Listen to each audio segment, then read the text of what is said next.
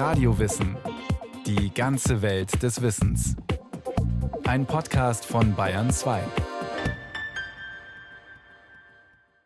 Radio Wissen heute mit einem durch und durch grünen Thema, der Photosynthese. Sie ist Grundlage des Lebens auf der Erde, denn Pflanzen stehen ja am Beginn jeder Nahrungskette. Und sie spielt auch eine wichtige Rolle fürs Klima. Ingenieure versuchen, die Photosynthese nachzubauen.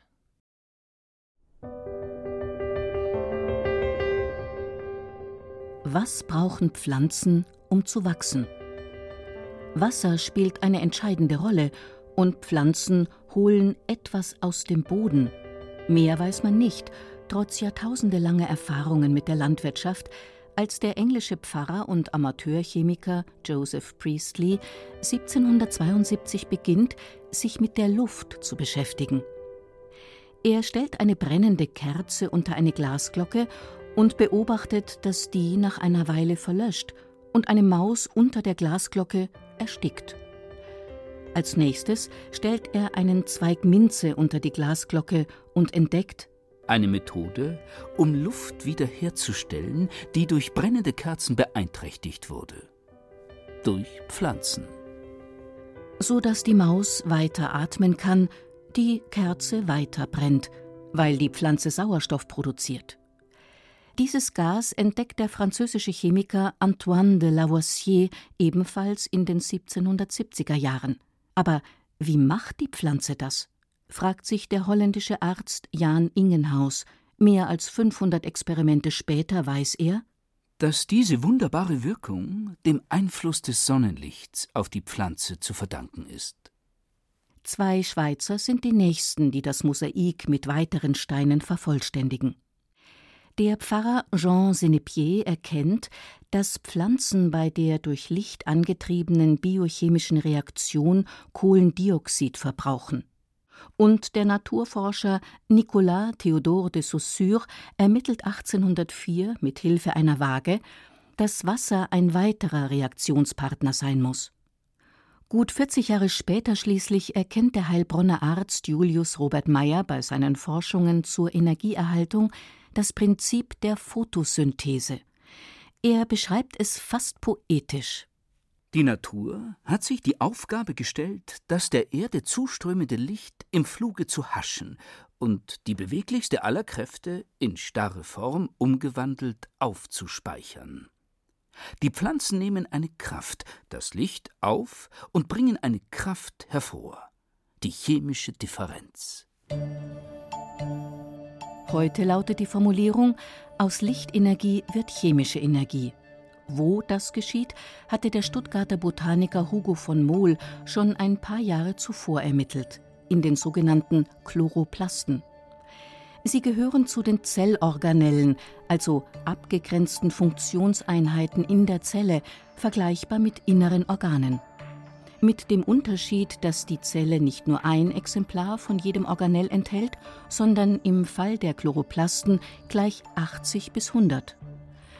Unter dem Mikroskop sehen Chloroplasten einer Pflanzenzelle aus wie grüne Inseln in einem hellen Meer, unregelmäßig oval oder sichelförmig.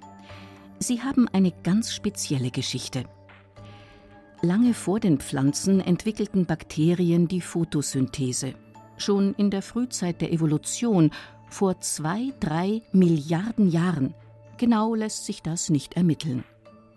Und irgendein Einzeller hat es geschafft, diese Erfindung in Form eines Cyanobakteriums in seinen Stoffwechsel einzubauen, erklärt Professor Hans-Henning Kunz, Pflanzenphysiologe an der Ludwig-Maximilians-Universität München.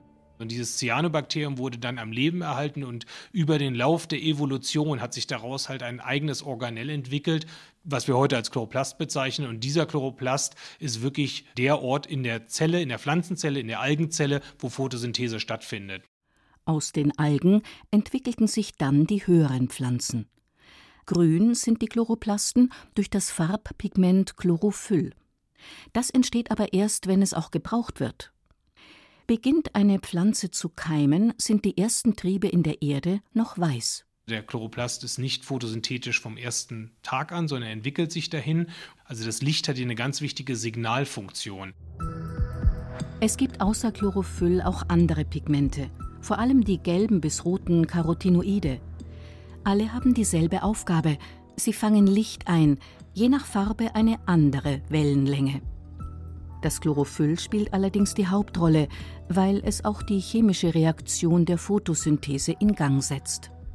Die Photosysteme so nennen wir den gesamten Komplex, den kann man im Prinzip unterteilen in die Lichtsammelkomplexe. Das ist wie eine Antenne, fast wie ein Parabolspiegel molekularer. Da haben wir viele Pigmente, die da eine Rolle spielen und die fangen dann das verwertbare Licht in jeweiligen Wellenlängen ein und leiten diese Energie weiter in das Reaktionszentrum, was also wieder ein Proteinkomplex mit einem Chlorophyllmolekül ist und von da aus startet dann die eigentliche Photosynthese oder diese Lichtreaktion, indem halt ein angeregtes Elektron von dem Chlorophyllmolekül in eine Elektronentransportkette eingespeist wird. Ist diese Reaktion in Schwung gekommen, werden zwei sehr wichtige Moleküle gebildet: ATP und NADPH. Sie sind die Energiewährung der Zelle bei allen Lebewesen. Aber während sie bei Menschen und Tieren aus Kohlenhydraten und Fetten gebildet werden, entstehen diese Moleküle bei der Photosynthese aus Lichtenergie, die in chemische Energie umgewandelt wird. Damit endet die erste Phase der Photosynthese, die Lichtreaktion. Die zweite Phase, die Dunkelreaktion, heißt nicht so, weil sie nachts stattfindet, sondern weil sie statt Licht die Energiemoleküle ATP und NADPH verwertet und Kohlendioxid CO2, das Pflanzen aus der Luft aufnehmen. Deshalb wird die Dunkelreaktion auch als CO2-Fixierung bezeichnet. Aus dem CO2 machen sie Zuckermoleküle. Die Zuckermoleküle können kurzfristig in Stärke gespeichert werden. Auch langfristig, wenn man jetzt unser Getreide zum Beispiel anguckt, das ist der klassische Stärkespeicher. Und diese Zuckermoleküle stehen im Prinzip jeglichen anderen Prozessen zur Verfügung als Grundbausteine, um zum Beispiel die Aminosäuren herzustellen, die wir in den Proteinen brauchen, aber auch Vitamine und andere Dinge, die absolut essentiell sind. Und die Zucker sind natürlich auch das, was den Konsumenten, den Tieren, uns zum Beispiel zur Verfügung steht als Nahrung und auch der Pflanze selbst, wenn es dunkel ist und keine Photosynthese stattfinden kann. Nachts verbrauchen sie Zucker als Nahrung und geben CO2 ab, genauso wie Tiere. Und wie wird tagsüber das Gas Kohlendioxid zu Zuckern? Die CO2-Fixierung passiert in mehreren Schritten, in einer Abfolge von chemischen Reaktionen, die sich zu einem Kreislauf schließen, dem Calvin-Zyklus. Benannt ist er nach seinem Entdecker, dem amerikanischen Biochemiker Melvin Calvin. Er wurde dafür 1961 mit dem Nobelpreis ausgezeichnet. Den Calvin-Zyklus gibt es in zwei Varianten. Sie unterscheiden sich beim ersten Reaktionsprodukt. Bei den sogenannten C3-Pflanzen enthält es drei Kohlenstoffatome. Bei C4-Pflanzen sind es vier. Wir finden die C4-Photosynthese vor allem in heißen Gebieten und sie hat sich mehrfach unabhängig entwickelt. Und das ist eigentlich sehr interessant für Wissenschaftler, weil das heißt für Wissenschaftler, es kann nicht so schwer sein, aus einer C3-Pflanze eine C4-Pflanze zu machen. Und was daran halt sehr verführerisch an der Idee ist, ist, dass eine C4-Pflanze bis zu 50 Prozent effizientere Photosynthese betreiben kann, verglichen zu einer C3-Pflanze. Und sie kann das vor allen Dingen halt in der Gegenwart von hohen Temperaturen. Und man geht davon aus, dass dass C4-Pflanzen sehr viel besser mit dem Klimawandel klarkommen. Mais zum Beispiel ist eine C4-Pflanze. Reis hingegen wäre ein Kandidat für die Umwandlung von einer C3 in eine C4-Pflanze. Ein C4-Reis, so die Hoffnung, wäre ertragreicher, auch in einem wärmeren Klima. Möglich wäre eine solche Veränderung nur mittels Gentechnik. Schon 1999 hatte der damalige Leiter des Internationalen Reisinstituts auf den Philippinen diese Idee. Seit 2008 fördert die Bill Gates Stiftung das Vorhaben. Gelungen ist es bisher nicht. Aber auch innerhalb der C3-Pflanzen gibt es Unterschiede bei der Photosynthese. Sie sind Thema der aktuellen Forschung rund 250 Jahre nach den ersten Experimenten, die zur Entdeckung der Photosynthese führten. Da wird um jedes Prozent gekämpft Also wirklich minimalste Unterschiede in der Photosynthese könnten Unterschiede haben im Feld. Die Frucht ist abhängig davon, wie viel Kohlenstoff fixiert werden kann. Aber es muss nicht unbedingt der Apfel dicker sein, sondern Erträge kann halt auch einfach nur Biomasse heißen. Also wirklich einfach nur Blätter, Stängel, alles. Ne? Weil wenn wir heute dann denken an klimafreundlichere Kraftstoffe zum Beispiel, die werden ja häufig hergestellt einfach aus, ähm, ja, was wir als Blattabfall ansehen. Aber diese Biomasse ist ja enorm wichtig. Wie hoch ist die Photosyntheseleistung einer Pflanze? Das erforscht Hans-Henning Kunz mit Hilfe von Fluoreszenzkameras. In einem Labor, in dem es erstmal dunkel ist. Hier kommt der nächste Lichtpuls. Zack, definierte Lichtmenge wird gegeben, Fluoreszenz wird gemessen und wir können uns angucken, wie eine Pflanzenmutante im Vergleich zum Wildtyp sich benimmt. Das heißt, wir finden neue Gene, die wichtig für die Photosynthese sind, dadurch, dass wir halt Mutationen im Genom einführen und einfach messen, was für einen Effekt hat diese Mutation. Die Kamera zeigt, welche Pflanze wie viel Fluoreszenzlicht abstrahlt. Je mehr es ist, desto intensiver betreibt sie Photosynthese. Das klingt erstmal widersinnig. Sie braucht ja Licht. Aber auch wenn die Chloroplasten auf Hochtouren arbeiten, Sie können nur einen kleinen Teil des Sonnenlichts verarbeiten. Den Rest muss die Pflanze loswerden. Und der Rest der Energie wird abgegeben als Fluoreszenz, die wir hier messen können mit diesem System, oder als Hitze. Pflanzen brauchen diese Mechanismen vor allem, wenn die Lichtmenge stark schwankt. Wie gut oder schlecht sie damit zurechtkommen, ist mit bloßem Auge erkennbar in einem zweiten Labor. Es steht voll mit Anzuchtkammern, die aussehen wie große Kühlschränke. Innen simulieren helle Lampen die Sonne. Das Licht geht jetzt für eine Minute an und simuliert im Prinzip einfach nur, die Wolke geht weg von der Sonne und die Pflanzen sehen viel zu viel Energie für eine kurze Zeit und müssen sich dagegen aktiv wehren. Und unter diesen Bedingungen werden die Pflanzen halt viel kleiner und sind stark abhängig von sogenannten ja, Notfallmechanismen, die sie halt nutzen, um sich zu beschützen vor diesem Energieüberschuss. Wie macht die Pflanze das? Welche Gene braucht sie dafür?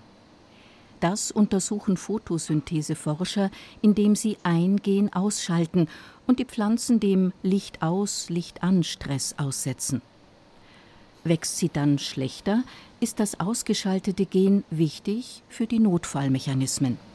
Und das sind im Prinzip Gene, die uns extrem interessieren. Was ist deren Funktion und könnte man zum Beispiel diese Gene verstärkt nutzen, wenn man also das Gen nicht ausschaltet, sondern überproduziert, dass man die Pflanze toleranter macht gegenüber Schwankungen in der Lichtintensität. Das ist eine der Ideen. Also Pflanzen zu züchten für die Landwirtschaft mit einer optimierten Photosynthese für höhere Erträge. Aber Photosynthese nutzbar machen, das kann auch ganz anders aussehen. Genauso wie Getreide oder Obst ist auch Holz ein Produkt der Photosynthese oder anders ausgedrückt, ein Produkt der CO2-Fixierung. Deshalb sind Wälder ein Faktor in der globalen Klimapolitik, vor allem die immer noch riesigen tropischen Regenwälder, sogenannte Primärwälder, also unberührte natürliche Ökosysteme. Aber auch die von Menschen gestalteten Forste spielen eine Rolle. Am meisten CO2 binden junge Bäume, die noch stark wachsen. Sollte man also in Nutzwäldern die alten Bäume immer abholzen und durch junge ersetzen?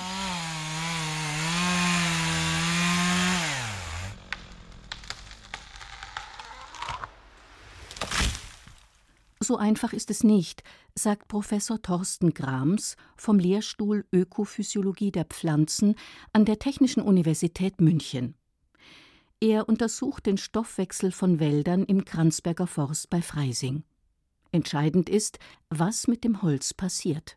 Wenn Sie das Holz sehr schnell verbrennen, dann haben Sie natürlich große Freisetzungsreaktionen an Kohlendioxid und damit steigt die Konzentration wieder.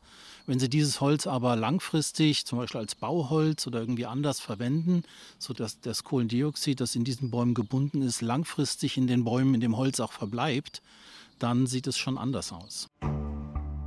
Besonders günstig ist die Bilanz, wenn das Holz Werkstoffe wie Aluminium oder Beton ersetzt, die bei der Herstellung viel CO2 erzeugen.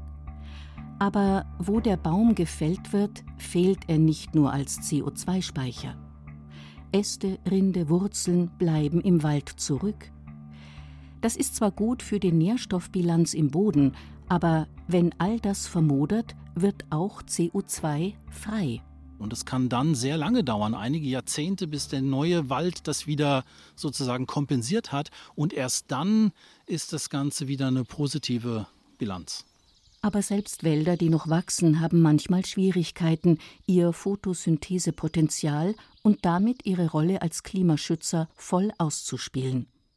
Und zwar, weil der Klimawandel schon voll im Gange ist. Ein trockener Sommer folgt dem anderen.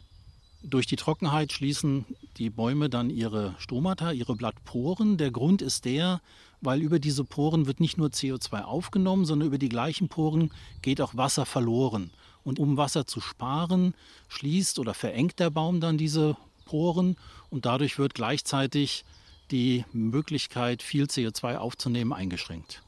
Durch Trockenheit geschwächte Bäume werden auch leicht zum Opfer von Schädlingen oder Krankheiten und die Photosyntheserate sinkt dann noch weiter. Dann führt das dazu, dass der Baum den Kohlenstoff, den er aufnimmt über die Photosynthese, nicht mehr wirklich nutzen kann für Wachstum, zum Festlegen in Holz, sondern diesen Kohlenstoff dann teilweise auch sehr schnell wieder abgibt, zum Beispiel in Form von Zuckern, organischen Säuren in dem Boden, die dann sehr schnell von den Mikroorganismen verstoffwechselt werden, veratmet werden.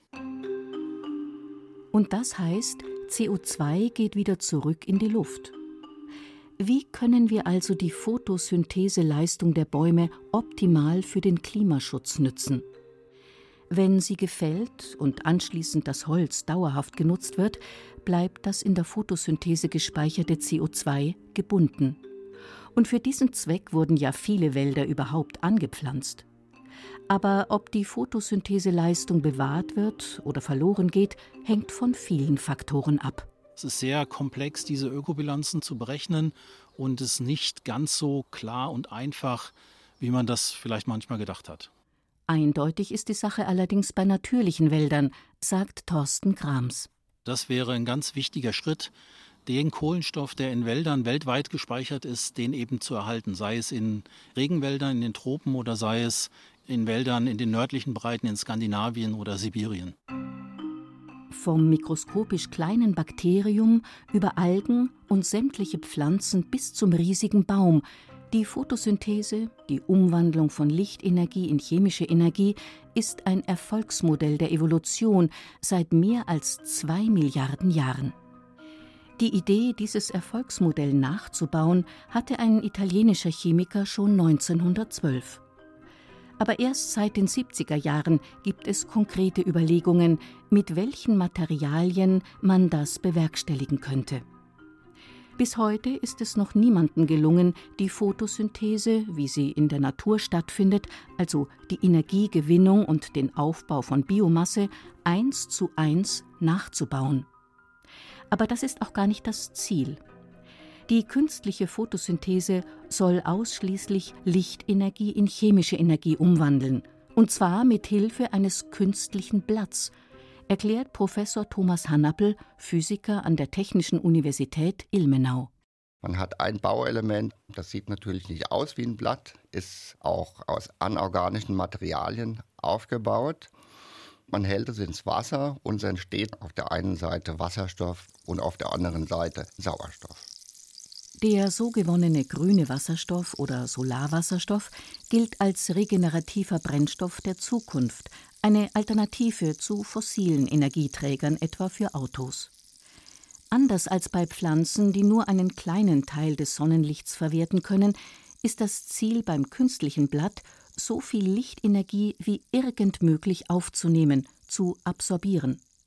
Deshalb besteht es aus mehreren Schichten sogenannter Halbleiter, beispielsweise Silizium. Das Sonnenspektrum besteht ja aus unterschiedlichsten Anteilen des Lichtes. Das heißt, wir haben niederenergetisches Licht, rotes Licht, infrarotes Licht, wir haben höherenergetisches Licht, blaues Licht, ultraviolettes Licht. Und um das perfekt auszunutzen, versucht man Multi-Absorberstrukturen zu bauen, Schichtstrukturen mit verschiedenen Halbleitern übereinander um die Ausbeutung des Lichtes möglichst zu maximieren und gleichzeitig auch die entsprechende freie Energie bereitzustellen. Inzwischen lassen sich auf diese Weise rund 20 Prozent der Sonnenenergie direkt in chemische Energie, also Wasserstoff, umwandeln.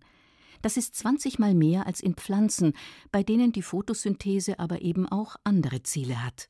Die Pflanze ist ja in erster Linie daran interessiert, zu überleben, sich zu vermehren, zu wachsen und steckt auch viel Energie da rein, um sich selbst ständig zu reparieren.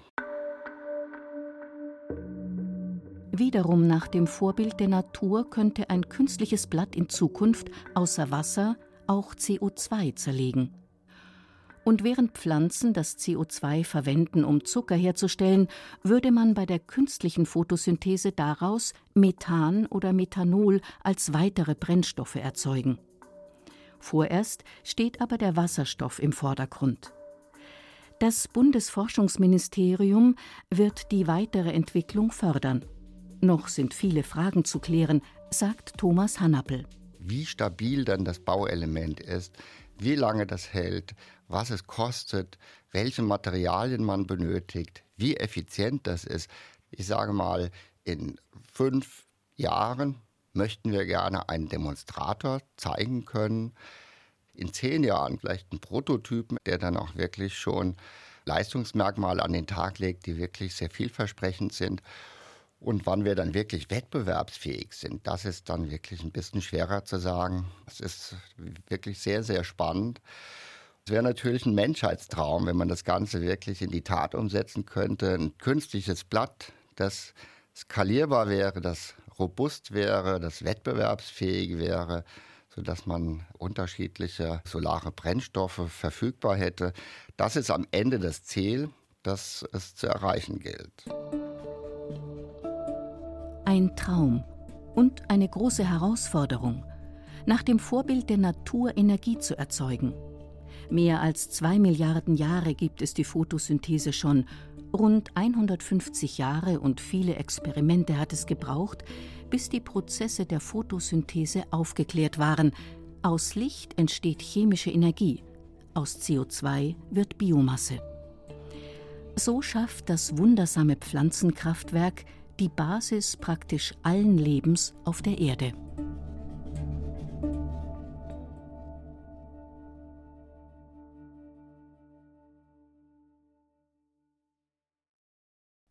Das war Radio Wissen, ein Podcast von Bayern 2. Autorin dieser Folge Renate L. Regie führte Sabine Kienhöfer. Es sprachen Ruth Geiersberger und Peter Weiß. Technik Christiane Schmidbauer. Redaktion Matthias Eckert. Wenn Sie keine Folge mehr verpassen wollen, abonnieren Sie Radio Wissen unter bayern2.de slash podcast und überall, wo es Podcasts gibt.